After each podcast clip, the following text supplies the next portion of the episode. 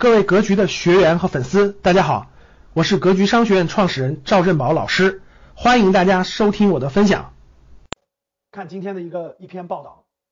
甘肃、内蒙、山西很多农村地区的取暖的这个普通民众啊，都反映的问题啊，今年这个煤炭的价格涨幅惊人。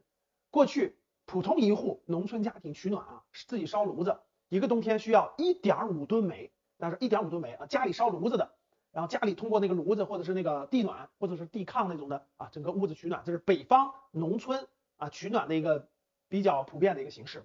过去呢，一堆煤六百块钱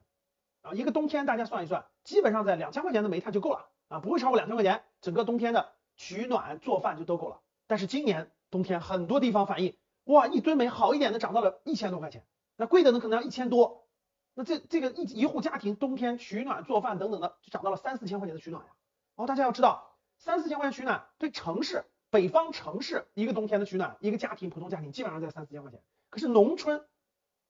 这个这个价格翻了两到三倍就有压力啊，因为农村收入少啊。大家想想，那普通如果家里没有人在外面打工的话，啊，普通农村的家庭对吧，一年收入并不是特别高。那如果一个冬天的取暖，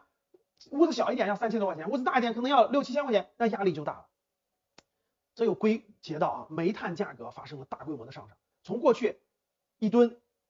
三四百块钱，五六百块钱，现在涨到了这个，在在在昨天价格到了两千两百多块钱啊，确实非常惊人。另外就是大家知道前一阵的拉闸限电啊，也是跟能源价格上涨、煤炭价格上涨有很大的关系。由于煤炭价格涨得有点失控了啊，涨得有点过高了，所以最近发改委啊出手，可以说是不惜一切这个方式要控制煤价的疯狂上涨，降低煤炭价格。确实是因为我们呃我们国家有这个动力煤期货，大家看动力煤期货。从价格涨到一千二之后，每天涨停，每天涨停啊，只用了几个交易日就涨到了今天两千两百多块钱，所以这里面肯定有一些资金的炒作啊，有一些这个市场上游资炒作啊，也有一些这种这个这个由于这个这个供小于求啊，造成了这种市场的一些恐慌啊，各种方式煤炭价格的这个急剧攀升，所以造成了市场的一定的紊乱，所以国家在这个时候啊，确实是为了大局着想啊。工业用煤对吧？发电用煤，包括冬天整个老百姓的过冬，所以强力出手干预煤炭市场。所以今天呃，我录这个视频的时候是呃十月二十号，大家可以看到整个这个期货价格就连续跌停了，整个煤炭公司很多也是往下大幅回调的。其实其实就算国家出手把煤炭价格压下来，压到一千多块钱，其实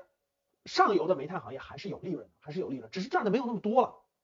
没有那么多了。所以通过各种方式把煤炭价格控制在合理的区间。其实才能保障大局啊！工业用煤、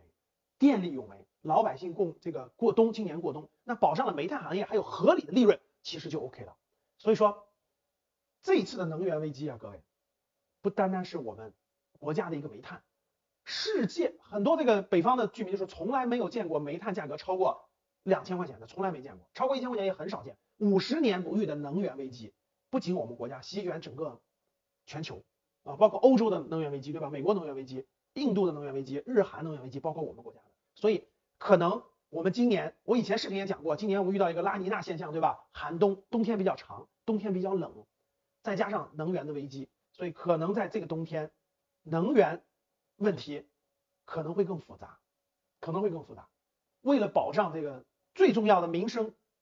过冬问题，还可能国家出手这个也有一定的合理性，所以各位。对于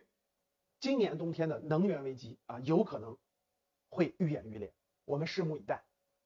你收到了吗？